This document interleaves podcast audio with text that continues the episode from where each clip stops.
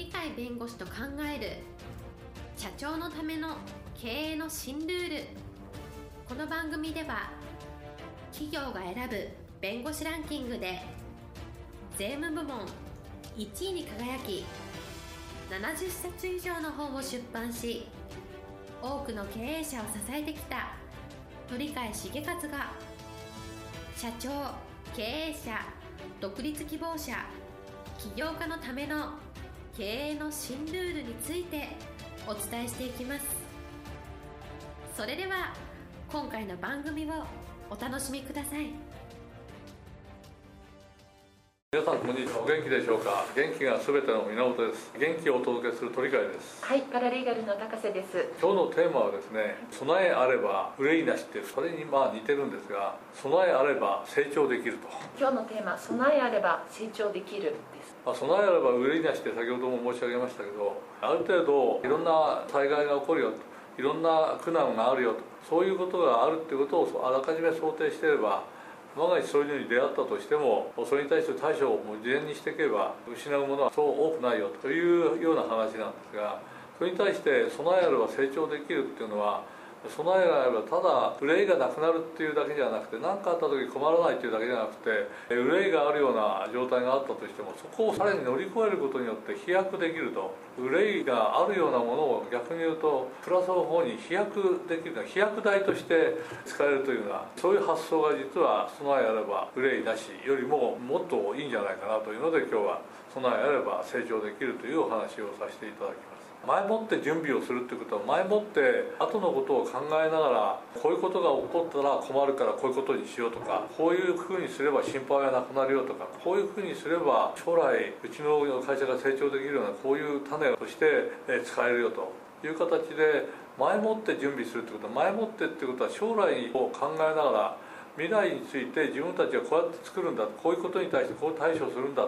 という形で単にあの心配がなくなるとかリスクがありそうなのリスクを少なくするってだけじゃなくてこれチャンスに生かせるよ成長に生かせるよっていう使い方もできるので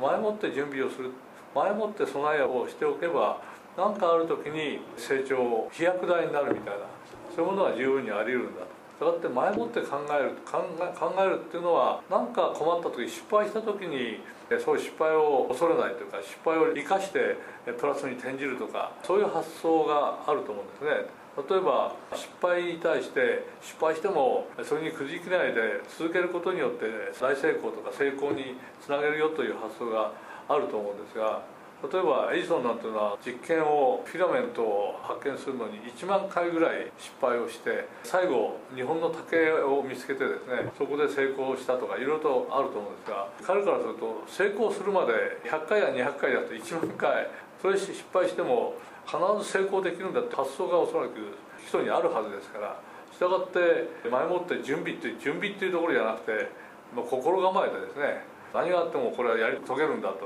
いうので失敗の回数なんて全然考えないでおそらく大成功になったと思うんですが本田技研のあの創業者の本田宗一郎さんも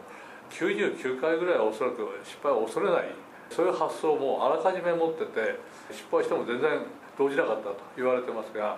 最近だとユニクロの柳井さんあたりも失敗いいじゃないかっていう発想を持ってますが本でも一生休杯とかいうそういう発想がありまして安全経営というのを考えた場合には9杯ぐらいは認めるけど10杯20杯30杯99杯これはちょっとまずいよと9杯ぐらいで止めようよという歯止めをかけたなかなか合理性もあるなとは思うんですがそのぐらいだとまだ許容できる範囲でしょうからそういう発想も極めて実用的ではあるんですがどちらにしてもやっぱりある程度失敗するとっていうのもあらかじめ新しいことをして未知のことをやるんですからうまくいくとは限らない。だけどそういう未知のものでも失敗を重ねていくことによって必ず最後は成功させるんだと。その失敗にどのぐらいの許容を与えるかは、ま、会社によって決まってくるんでしょうが少なくとも何かやろうとする時には特に今までにないことを革新的なことをやろうとすると誰もやってないことをやろうとすればするほど失敗の可能性はたくさんあるわけですがそれをあらかじめ受け入れていくということをもう計算しておくということはやっぱりしていないとその先もう少し後努力すれば成功したのにっていうのが客観的に見えるようなものであったとしても、えー、その先のことはあの心配になってもうリスク取れないと。いう形になってしまうと大成功をあの手に入れることはできない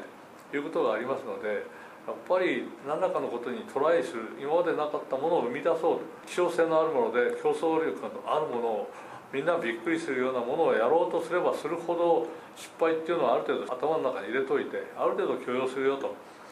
いうことあれ場合によってはエジソンみたいですね。今までにないような人類が後で喜ぶようなですね。画期的なことをやるんだったらもう1万回も2万回も失敗はいいよというぐらいの気持ちでもいいんでしょうが、まあ、合理的な経営をするんだったらユニクロの柳井さんみたいに一生上げるために9杯ぐらいまでは許すみたいなそういうことであれば歯止めをかけながら安心して失敗できると。いうこともありますので何らかの成功を得たいというのだったら成功の大きさによって異なると思いますけれどもある程度失敗を許容すると。そういう意味で失敗に対する備えは心構えとしてあってそれを乗り越えて本当の成功に結びつくんだと。失敗の効用を考えながら競争相手がいたとしたら同じように失敗することがあると思うんですがやっぱりその失敗に対して許容性があるんだったら他のところはもう諦めてるのに自分たちだけ成功に持っていけば競争優位に立てるわけでありますからそういうことにもやっぱり経営者としてはどこまで失敗を認めるかっていうのはやはりある程度考えた方がいいと思いますが企業の体力がある程度ちゃんと保持できるんであれば失敗を恐れずにどんどんどんどん成長の方に持っていくと。備えあればっていうのはこの場合は失敗についての備えをしたら成長できるんだよと。失敗を許容することによって最後成功に基づくと成長の度合いが全然他の人と違ってくるよということがありますので、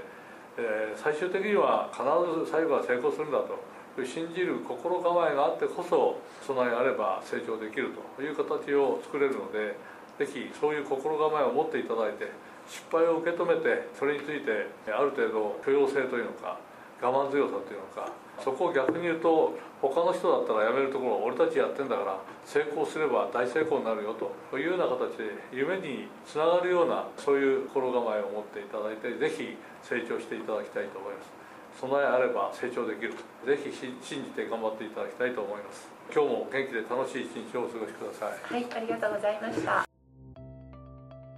本日の番組はいかがでしたか？この番組は毎週月曜日7時に配信いたしますそれでは次回の配信を楽しみにお待ちください。